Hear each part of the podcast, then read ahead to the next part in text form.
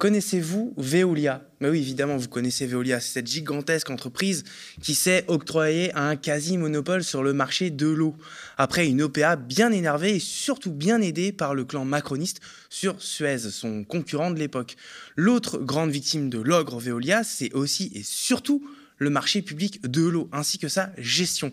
Sous-investissement, délabrement des infrastructures, corruption, conflit d'intérêts aussi évidemment, surfacturation, explosion des tarifs, à l'heure où l'inflation et des prix de l'énergie continuent de prendre les Français et les populations même du monde entier à la gorge. Mais Veolia s'en fout, et surtout Macron et sa clique s'en foutent. Leur objectif, la privatisation. Et Veolia était là pour faire leurs affaires, parmi d'autres.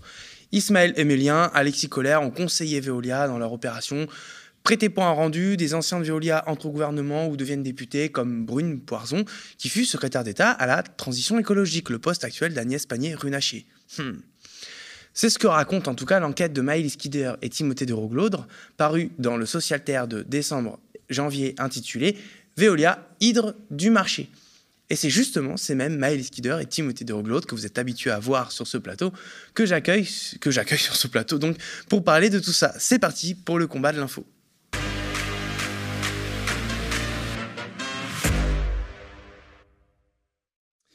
Salut Malice. Salut. Salut Rémi. Comment ça va? Ça va bien. Ça va très bien, merci. De, très bonnes fêtes. Très reposantes. Alors, Veolia Macron, euh, on va mettre un peu les pieds dans le plat. C'est euh, une histoire d'amour qui dure, j'ai l'impression, et qui a commencé même bien avant que l'actuel président soit président. Effectivement, euh, Emmanuel Macron connaît Antoine Frérot, le PDG actuel de Veolia depuis quelques années, puisqu'il lui avait remis la Légion d'honneur en 2015 quand il était ministre de l'économie. Euh, et en fait, on se rend compte euh, dans l'opération euh, de, de, fusion Veolia-Suez que plusieurs acteurs de la Macronie sont, sont, ont été impliqués dans le, du côté de Veolia. donc, en fait, Veolia comme Suez ont dépensé des millions d'euros pour se faire conseiller sur, sur ce projet de fusion. Mmh. et du côté de Veolia, on trouve des conseillers qui ont été très importants dans la Macronie, notamment tu le disais, euh, Ismaël Emélien. Euh, donc qui a été conseiller spécial au Palais de l'Élysée jusqu'en mars 2019, donc au moment de, de l'affaire Benalla. On trouve aussi Christian Darnia, le, financier de la campagne de, 2017, mhm. mais aussi Thierry Déo, le directeur du fonds d'investissement Meridiam, donc, qui avait participé à la, financièrement à la campagne de Macron en 2017, et que en fait Veolia a sollicité euh, pour euh, racheter des parts de Suez et donc contourner les autorités de, de la concurrence. Donc, euh, on, pourrait parler aussi de Laurent Obadia, le, bras droit d'Antoine Frérot. Sur lequel on a déjà enquêté ici aux médias. Voilà, une super enquête de, Thomas Dietrich sur, le, sur le sujet. Et, effectivement, ce Laurent Obadia est à la fois le bras droit d'Antoine Frérot et, le mentor d'Ismaël. De la, de la Macronie, le mentor d'Ismaël Emélien. Donc, on voit qu'il y a une, véritable. Une grande famille, quoi. Comment? C'est une grande famille, quoi. C'est une grande famille et on voit que tout ça est, très, très imbriqué, quoi. D'accord. Alors, dès le, dès le chapeau dans l'article hein, euh, qui est paru sur euh, le dernier Socialter, il y a le mot lobbying, évidemment. Euh, donc, lobbying est exercé sur le gouvernement déjà de François Hollande, puisque à l'époque, Macron, au début de cette affaire de l'OPA, quand a commencé l'opération pour la fusion avec Suez, Hollande était président, Macron ministre à Bercy. Et euh, donc maintenant, il est président de la République. Et euh, donc, on, a cité Ismaël Emilien. Mais en fait, ce, lobbying, il s'est fait euh, sans forcer, si je puis dire, parce que d'ailleurs, il y a aussi dans cette affaire toutes les têtes pensantes d'En Marche, y compris Alexis Kohler, qui est aujourd'hui encore secrétaire général à l'Élysée. Tout à fait. Alexis Kohler est un des personnages clés dans cette fusion, secrétaire général de l'Élysée, donc très proche de Macron. Et euh, une enquête de Mediapart a, révélé que le même Alexis Collère aurait appelé deux syndicalistes de la CFDT NJ, qui à l'époque était l'actionnaire majoritaire de Suez, pour demander à ces deux personnages de ne pas s'opposer à la fusion. Et cet appel aurait été passé juste avant un vote sur la même fusion. Donc euh, tout ça est très problématique puisque euh, le fait pour un homme politique d'user de son pouvoir, de son statut et de sa position pour influencer des décisions euh, qui touchent à des organismes, en l'occurrence privés, relève de, la, du, délit. Voire du crime. Je ne sais pas si c'est un crime ou un délit, mais en tout cas, relève de la justice pénale. Et d'ailleurs, Alexis Collère est visé par une enquête du parquet national financier qui, qui investigue et puis creuse la piste du trafic d'influence. Euh, cette plainte, elle a été déposée par l'Union syndicale de Suez, mhm. qui soupçonne fortement qu'Alexis Colère aurait euh, eu un rôle euh, phare dans la réussite de cette fusion. Est-ce qu'on en sait plus en plus sur ce rôle qu'Alexis Colère a tenu Enfin, en tout cas, quel est le rôle supposé qu'on lui suppose? C'est vraiment d'être déjà d'avoir pris position. Donc d'avoir pris parti dans un dossier qui ne le concernait pas puisqu'il est à l'Élysée. Donc, mhm. On, se dit que l'Élysée, bon, effectivement, peut intervenir dans, des dossiers industriels, évidemment. Mais euh, lorsqu'un homme politique intervient directement euh, auprès de personnes qui sont internes à une entreprise, euh, pour leur demander de. En fait, pour leur imposer une vision et leur imposer une décision, alors on tombe dans l'illégalité. D'accord. Alors moi, ce qui m'intéressait aussi dans votre, euh, dans votre enquête, c'est que c'est assez rare pour le souligner, surtout quand on travaille dans, dans, un média indépendant, euh, en tout cas qu'on vise à ce point-là le, le, pouvoir en place, hum, c'est d'avoir du contradictoire. Et euh, moi, ce qui m'intéressait, c'est que dans, dans votre enquête, vous avez donc un témoignage de l'ancien numéro 2 de La République En Marche, ce qui n'est pas rien, Pierre Perzon. Alors moi, la question que j'ai envie de vous poser, moi, en tant que... Comme pour mettre un peu à la place de tous, nos, tous les gens qui nous regardent et qui n'ont pas lu euh, l'enquête, qu'est-ce qu'il vous a raconté, ce Pierre Person alors effectivement, euh, Pierre Persson, il a, il a claqué la porte euh, de la majorité en raison de plusieurs désaccords avec, avec LREM. et un de ces désaccords, c'était justement ce projet, ce projet de fusion Veolia-Suez, mmh. auquel il s'était opposé. Euh, alors, c'est pas non plus un, grand défenseur du service public et de la gestion publique des, biens communs, mais ce qui l'a embêté dans ce dossier, euh, c'est vraiment que ça euh, contredise les, lois de la concurrence, puisque Veolia, ayant pris 86% euh, des parts de Suez, euh, acquiert une, une, position quasiment monopolistique sur le, le, marché de la gestion privée de l'eau. Euh, et donc lui, ça l'embêtait. Le, ça donc il s'est rapproché euh, à, à, ce moment-là d'autres opposants à ce projet, y compris de, dans, dans, le mouvement syndical. Il avait aussi souligné qu'il y avait un risque de, de casse sociale, de suppression d'emplois chez Veolia, puisque quand on mutualise des, des effectifs en général, on s'en sépare d'une partie. On se sépare d'une partie de, de ses effectifs. et donc effectivement euh, il, nous a, euh, il nous a confirmé, euh, quand on l'a interrogé, que sans ses appuis au plus haut niveau de l'État, mhm. Antoine Frérot n'aurait pas réussi à aboutir ce projet de de fusion. Donc il nous confirme cette, cette, cette, cette imbrication, alors comme on l'a vu dans beaucoup d'autres dossiers, cette imbrication entre l'État et, et le, le, capitalisme français, qui nous rappelle aussi qu'on est non pas dans un, dans un régime libéral mais néolibéral, c'est-à-dire que l'État s'implique euh, très directement euh, pour soutenir finalement euh, ses amis dans le capitalisme français. Oui, là on va rentrer dans du philosophique, mais effectivement, contrairement à ce qu'on pense, le néolibéralisme, c'est pas de l'économie sans l'État. Justement, l'État est très impliqué dans les, dans les affaires économiques des ben des grandes entreprises. Mais qu'est-ce qui, motive tant Emmanuel Macron, justement, puisqu'on reste dans l'idée un peu là, on va, on va sortir peut-être un peu de l'enquête, être plus dans, dans l'ordre du point de vue. Mais qu'est-ce qui motive tant Macron à privatiser ainsi le marché de l'eau, qui est quand même un des, j'ai envie de dire, un des biens les plus, c'est le bien le plus nécessaire de l'humanité. Euh, d'autant que vous expliquez bien que, dans, dans, vous expliquez bien, pardon, dans votre papier que c'est un cas quasi unique au monde, c'est une telle, une telle marche en avant vers la privatisation de l'eau. Absolument. En fait, euh, la position de Macron est un peu euh, compliquée puisqu'il ne s'est pas exprimé publiquement sur le sujet, mhm. ce qui est quand même très, très étonnant pour un, sujet aussi euh, majeur. mais il y, a plusieurs pistes qui, qui, pourraient éclairer sa vision, notamment le fait d'avoir, de vouloir avoir un, super champion mondial sur, sur le marché de l'eau dans, dans la grande compétition mondiale avec les, les voilà, les, les entreprises chinoises, états-uniennes, etc. Euh, même si, euh, je vais expliquer après, mais le, la France a vraiment une, une, spécificité sur le, sur le marché de l'eau. Euh, il y a mm. aussi le journaliste au monde diplomatique Marc Lémé qui, qui estime que la, ce qui a convaincu Macron dans ce projet, c'est l'ambition de Veolia de devenir leader de la numérisation des, services de l'eau. Donc ça correspond bien à la vision euh, macronienne du, tout numérique. son, euh, fétichisme. Euh, voilà, c'est ça. Depuis 2017. Et, Marc Lémé nous dit aussi que Macron se prend pour, pour Napoléon III. et en fait, cette, cette, cette référence n'est pas anodine puisque aux origines de Veolia, il y a la Compagnie Générale des Eaux qui a été créée en 1853, donc au tout début du Second Empire. Et, et, qui était vraiment, alors c'était une société anonyme à capitaux publics, donc c'est vraiment, on peut dire l'ancêtre du néolibéralisme euh, à la française. Euh, euh, et, c'était un moment où les, villes avaient besoin d'investissements technologiques dans, la, dans la gestion et l'assainissement de l'eau.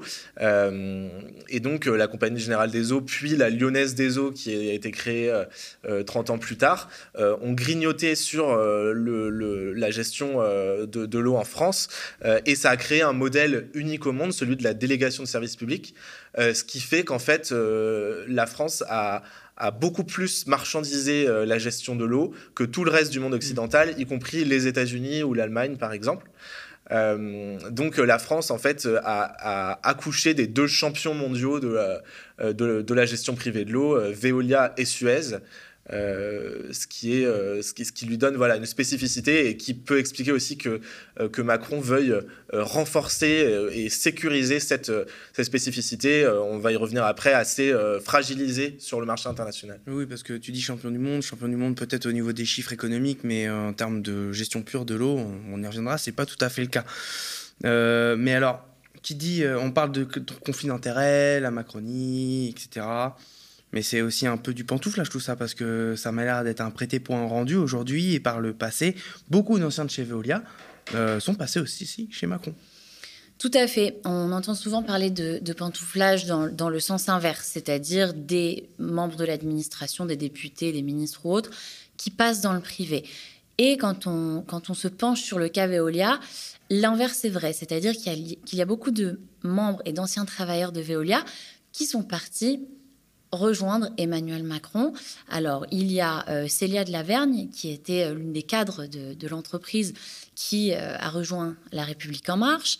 Sophie Oconi, aussi, mhm. qui était une des, gouverneurs du Conseil mondial de l'eau, qui est un lobby de l'eau. On, va en reparler, j'en suis sûre. Elle, elle est devenue députée. Et enfin, Brune Poisson, qui a été quand même une des figures de, de proue du premier quinquennat Macron. Euh, qui était chez Veolia en Inde, mhm. qui a participé euh, à la privatisation de, des eaux de certaines villes indiennes et qui par la suite est devenu secrétaire d'État à la transition écologique. Donc on, a toutes ces figures qui viennent, qui ont cette culture du privé, qui ont cette culture Veolia, qui arrivent euh, au Parlement, donc euh, dans, le, haut lieu euh, pour, pour influencer les décisions, ou bien dans les ministères. Donc cette culture Veolia, elle s'impose vraiment à l'intérieur de notre administration de par cette espèce de, pantouflage inversé et qui vient transformer petit à petit ce que, ce que l'État devrait faire en matière d'eau, c'est-à-dire s'assurer que ce bien commun n'est pas marchandisé ou en tout cas freiner sa marchandisation. Or, la marche qu'on, enfin, en tout cas, les, tentatives qu'on observe, observe sont à l'opposé euh, de, cette marche qui devrait être. Dans ta réponse, tu m'as parlé de Brune, on est revenu sur Brune Poison, qu'on a évoqué dans l'introduction, qui était donc chez Veolia en Inde. Euh, alors, justement, ça me fait penser aussi à un autre euh, volet dans l'article, c'est que les leviers d'influence pour Veolia n'ont pas été uniquement euh, Macron et sa clique. Veolia est une entreprise d'influence. C'est pour ça qu'on a appelé ça, entre autres, l'hydre du marché, puisque euh, on voit bien l'hydre, cette, euh, cette créature mythologique à plusieurs têtes. On coupe une tête, une autre repousse. Et euh, Veolia, c'est un petit peu ça, c'est-à-dire qu'il y a beaucoup de têtes qu'on ne voit plus vraiment quelles sont les, les voies d'influence. Donc nous, ce qu'on a essayé de faire dans cette enquête, c'est justement d'éclairer un petit peu la façon dont Veolia influençait les politiques et, et, et, les, même les mairies à l'étranger. Et euh, on, a justement euh, des exemples de la gestion et de ce que donne l'arrivée de Veolia euh, en gestion privée de l'eau. Par exemple, donc en, Inde, mhm. Veolia a obtenu le marché des eaux de Nagpur, donc, qui est une ville de plusieurs millions d'habitants. donc Veolia arrive, et puis un rapport d'une ONG de défense de l'environnement pointe petit à petit euh, les dérives de, cette gestion. Alors, euh, il y a eu des augmentations de prix vertigineuses, il y a eu euh, des retards dans la, livraison des, des, services, il y a eu des coupures d'eau massives pour les gens les moins fortunés. Donc tout ça a posé problème puisque les Indiens se sont demandé pourquoi une entreprise française arrivait euh, sur, leur terre et puis euh, euh, faisait grimper les prix au détriment des, plus pauvres. il y a beaucoup d'exemples comme ça, notamment en, en, Guadeloupe, mhm. où un rapport parlementaire donc, de 2021, piloté par Mathilde Panot, de la France Insoumise, qui dit que la Guadeloupe est l'exemple parfait d'une mauvaise gestion de l'eau. et l'ARS révélait en 2018 que l'eau en Guadeloupe était marron, pollué au chlordécone, euh, trouble, euh, en plus de fuiter des canalisations. Or, Veolia gérait l'eau en Guadeloupe euh, jusqu'en 2015, elle est partie brusquement d'ailleurs, donc ce qui implique beaucoup de gaspillage et beaucoup de pollution. Pour faire accepter et pour, pour malgré ça obtenir des marchés, Veolia étend son influence à travers un lobby très puissant qui est situé à Marseille, qui a été créé en 1996, qui mhm. s'appelle le Conseil mondial de l'eau. Et ce Conseil mondial de l'eau, c'est l'un des, principaux lobbies euh, au monde euh, qui va débattre de euh, comment est-ce qu'on doit gérer l'eau, comment est-ce qu'on doit partager cette ressource, des choses comme ça. Or, ce lobby est une émanation de Veolia. Pourquoi est-ce que j'utilise ce mot? Parce qu'il a été fondé par Loïc Fauchon, qui est l'ancien président de la Société des eaux de Marseille, qui est une filiale de Veolia. Donc, il y a une vraie mainmise de l'entreprise euh, sur les politiques en qui, se, qui se créent et qui se discutent en matière d'eau. Et, sous cette façade de sorte d'association, finalement, on a un réel outil d'influence. Euh, voilà, en plus, euh, il y a une grande opacité dans l'attribution des marchés, puisque en 2015, le parquet national financier ouvrait une enquête sur Loïc Fauchon pour prise illégale d'intérêt, trafic d'influence et favoritisme dans l'attribution d'un dans l'attribution euh, supposée illégale d'un marché de l'eau de plus de 3 milliards d'euros à Marseille. Cette plainte, elle a été classée sans suite, mais elle montre quand même qu'on a là un marché très opaque et des sommes surtout faramineuses et que c'est très difficile de tracer la façon dont, ces marchés sont, octroyés. Et euh, dernier outil euh, d'influence, l'investissement d'argent de Veolia dans des chaires d'université. Donc euh, l'entreprise met de l'argent dans Louis Lumière à mhm. Lyon, dans Sciences Po, AgroParisTech, l'Institut national des études territoriales. Et, et ce que ça a comme conséquence, c'est que les, les futurs travailleurs de l'eau et les futurs administrateurs mmh. vont apprendre la culture et les méthodes de Veolia et par la suite les reproduire puisque forcément ils les auront intégrés pendant, pendant leurs études. Donc voilà, beaucoup de, beaucoup de manières très discrètes d'influencer, c'est ce, qui est, ce qui est notable. Et alors, pendant, euh, pendant, encore une fois, pendant ta réponse, tu as évoqué la Guadeloupe. Et moi, j'avais envie de poser une question aussi euh, sur justement plus précise sur cette, euh, cette mauvaise gestion. Parce que on en parlait aussi dans l'introduction, ce sont des, des infrastructures qui sont laissées vétustes qu'elles étaient avant que Veolia arrive. Donc effectivement, comme en Guadeloupe, c'est de l'eau potable. On se souvient. alors, le, la Guadeloupe a été abandonnée depuis 2015, tu, tu, tu nous dis. Mais les problèmes n'ont pas, les problèmes d'eau potable n'ont jamais été réglés puisque il y a encore un an, il y avait de, il y a eu de violentes manifestations en Guadeloupe qui concernait cette question-là. Donc j'ai envie de poser la question, quand on parle de mauvaise gestion de la part de Veolia, de quoi on parle plus précisément?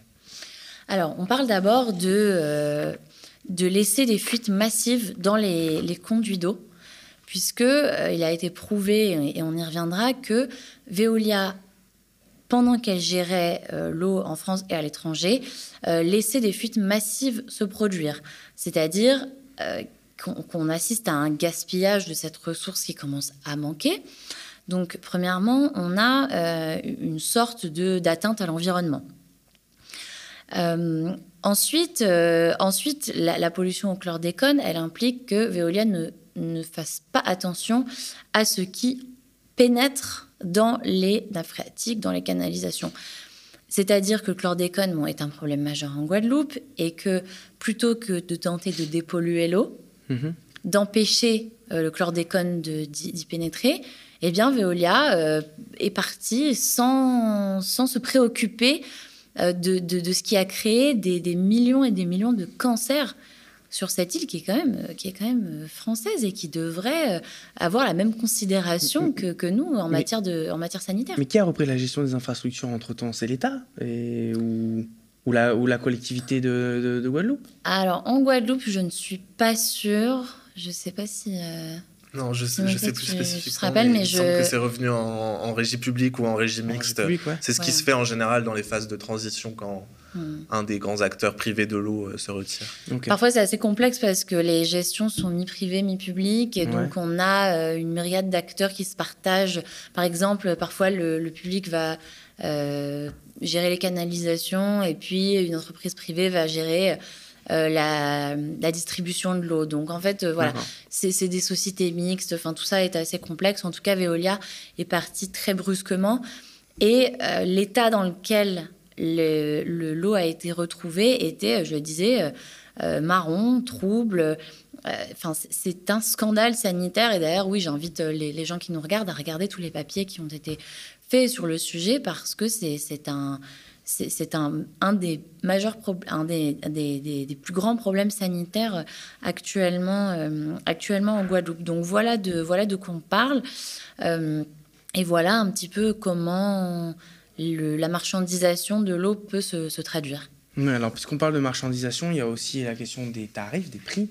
Euh, surfacturation, notamment à l'endroit des mairies. évidemment, explosion des tarifs, donc des prix en période d'inflation où les prix de l'énergie sont déjà en train d'exploser. C'est problématique. Oui, et c'est pour ça que, euh, en fait, euh, de plus en plus de villes reprennent le contrôle sur, euh, sur la gestion de l'eau. donc, en fait, on pourrait se dire que, étant donné que la marchandisation du monde s'étend dans énormément de sphères, que c'est le cas aussi de l'eau, en fait, en ce qui concerne la gestion de l'eau, on est dans un mouvement contraire. Donc, depuis, depuis une vingtaine d'années, en tout cas en France, on a en 20 ans le, nombre de délégations de services publics mhm. donc, à des acteurs euh, privés qui a été euh, réduit, euh, divisé par deux. Euh, donc c'est vraiment euh, très conséquent et c'est le résultat de, à la fois de volonté politique euh, de gauche comme de droite qui se soucient de la gestion publique des biens communs, mais aussi de mobilisation citoyenne d'acteurs locaux. Donc le point de départ de tout ça, ça a été le scandale de corruption qui a eu lieu à Grenoble à la fin des années 90.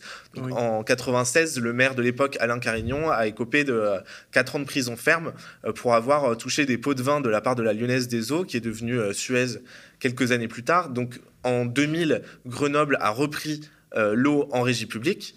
Euh, et ensuite, d'autres villes, euh, d'autres grandes villes ont suivi. Paris, Lyon, Bordeaux, Montpellier, etc. il y a une vraie vague de retour en arrière de la part des régies publiques municipales qui donc reviennent sur de la gestion publique. Et d'ailleurs, vous le dites très vite dans le papier quand vous abordez ce sujet, les effets sur les tarifs notamment sont immédiatement bénéfiques. Absolument. Bénéfique aux consommateurs, aux, gens. Euh, oui, oui, complètement. En fait, on a, on a échangé avec euh, le député euh, de la France Insoumise, Gabriel Amar, mhm. qui nous a raconté comment il a remunicipaliser, enfin en tout cas euh, fait revenir en gestion publique euh, les, la, gestion de l'eau dans la communauté d'agglomération des lacs de l'Essonne, en région parisienne où Veolia et Suez sont très implantés. et donc ça, ça s'est produit en 2011. Et en fait, quand il a repris en, cette gestion de l'eau dans, le, dans le domaine public, il a pu échanger un peu avec les ingénieurs, les techniciens qui étaient sur le terrain, et il a réussi à déterminer que il y avait 25% de l'eau du réseau qui partait en fuite, euh, que Veolia était au courant de ça, et qu'en fait Veolia gérait l'eau des lacs de l'Essonne depuis 1929, mais qu'elle considérait qu'il n'y avait pas besoin d'investissement conséquent pour entretenir le réseau pendant 350 ans. Donc c'est c'est complètement délirant. Et en fait, malgré ces euh, ces fuites, euh, Veolia pratiquait des tarifs euh, très élevés. et donc, en, reprenant en gestion publique, Gabriel Amar a, a investi six fois plus euh, que, ce que l'avait fait Veolia dans les années précédentes euh, dans, le, dans l'entretien du réseau. Et ceci a permis de faire baisser de 40% euh, les tarifs de l'eau. Et donc ça, ça ne se limite pas qu'au lac de l'Essonne. On constate qu'à chaque fois qu'il y a un retour en gestion publique, il y a une baisse des tarifs, mmh. il y a une augmentation de l'investissement, de la qualité de l'eau. Et il y a aussi une dimension écologique qui est très importante, c'est-à-dire que les acteurs comme Veolia vont favoriser les solutions technologiques au manque d'eau. Donc par exemple, les usines de filtrage ou la désalinisation de de, l'eau de mer. Euh, donc c'est une vision très techniciste de, court terme, alors que les acteurs publics vont être dans une gestion plus euh, de long terme en allant à la racine du manque d'eau. Donc par exemple en allant voir les agriculteurs de la région et en travaillant avec eux sur comment on peut euh, économiser de l'eau et mieux, mieux gérer collectivement cette ressource. Donc c'est pas une question, c'est pas seulement on va dire une question idéologique ou de, de, vouloir absolument gérer de, de, manière public euh, les, les, ressources naturelles, euh, même si c'est aussi, euh, on pourrait aussi en parler. Mais en l'occurrence, c'est vraiment une question pragmatique, c'est-à-dire faire baisser les tarifs, augmenter la qualité de l'eau et mieux gérer collectivement la ressource pour profiter à la fois aux usagers et aux services publics. Donc en fait, là où il y a de l'investissement public, tout marche mieux finalement les services publics sont plus rentables, fonctionnent mieux et sont moins chers. En tout cas, c'est une démonstration que le public peut amener des solutions écologiques et économiques et une amélioration quotidienne en investissant de l'argent des collectivités, de l'État. Et, c'était assez cocasse en réalité de voir qu'on a un géant de l'eau français qui essaye d'absorber des marchés mais qui en France perd du terrain et que cette même entreprise va chercher à l'étranger, je dirais pas se rabat sur l'étranger, mais en tout cas euh, euh, cherche des marchés euh, internationaux, en partie pour compenser la perte de Grenoble, de Paris et autres. Et, et cette marchandisation de l'eau, elle a été remarquée en France et donc un petit peu freinée, mais à l'étranger, Veolia bénéficie de, solides soutiens, par exemple. ce mouvement de, privatisation, prend racine dans les années 90, mhm. où le Fonds monétaire international, la Banque mondiale soutiennent la privatisation de l'eau. L'Union européenne aussi. Effectivement, l'Union européenne aussi. Et où, dans le cadre de, programmes d'ajustement structurel, c'est-à-dire de programmes d'austérité et donc de baisse de la dépense publique, euh, ces deux instances ont dit aux États donner et céder du terrain sur, euh, dans le domaine de l'eau, et comme ça, vous pourrez dépenser moins d'argent. Et ils ont grandement encouragé d'ailleurs euh, Suez et Veolia à prendre des, marchés en Amérique latine. Euh, par exemple, à Santiago du Chili, Suez était, détenait la majorité de la gestion de l'eau. Donc mm. maintenant, Veolia va reprendre. Et Veolia a, a grossi comme ça en, avalant Suez et, en prenant euh, ces, marchés étrangers, ce qui l'arrange fortement. Donc en France, on a ce mouvement de remunicipalisation, mais Veolia, ne soyons pas naïfs, Veolia ne se laisse pas faire et ne laissera pas euh, gagner trop de terrain au public, euh, puisque ces actions ne, se font pas toujours dans la légalité. Par exemple, en mmh. Roumanie, la filiale euh, roumaine de Veolia euh, est soupçonnée de euh, corruption active et passive parce qu'elle aurait versé des millions d'euros aux autorités locales en échange de la gestion. Donc le parquet national financier a classé sans suite, mais la justice roumaine, elle, continue l'enquête. Donc elle veut vraiment faire la lumière sur ces pratiques et sur la façon dont cette multinationale piétine des pays qui ont beaucoup moins de, et des localités surtout qui ont beaucoup moins de, pouvoir et de force de frappe euh, qu'elle. Ok, bah merci beaucoup Maëlys, Timothée. Merci, merci, hein. merci d'avoir répondu euh, aux questions.